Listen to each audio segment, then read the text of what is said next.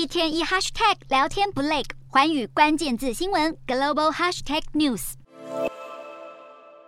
伊朗女子艾米尼因为没有戴好头巾遭羁押后身亡，许多民众涌入她的家乡纪念她丧命四十天，但是却爆发了警民冲突。根据媒体报道，伊朗警方向抗议者开枪和丢掷催泪瓦斯，最后还逮捕了数十人。而同一时间，又有多名枪手他们攻击什叶派圣地一座穆斯林清真寺，至少造成十五人死亡。